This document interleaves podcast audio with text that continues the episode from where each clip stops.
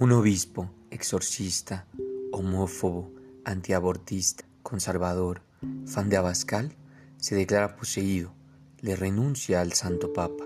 El Santo Papa le acepta la resignación a cambio únicamente de que guarde por siempre silencio sobre aquellos demonios exorcizados.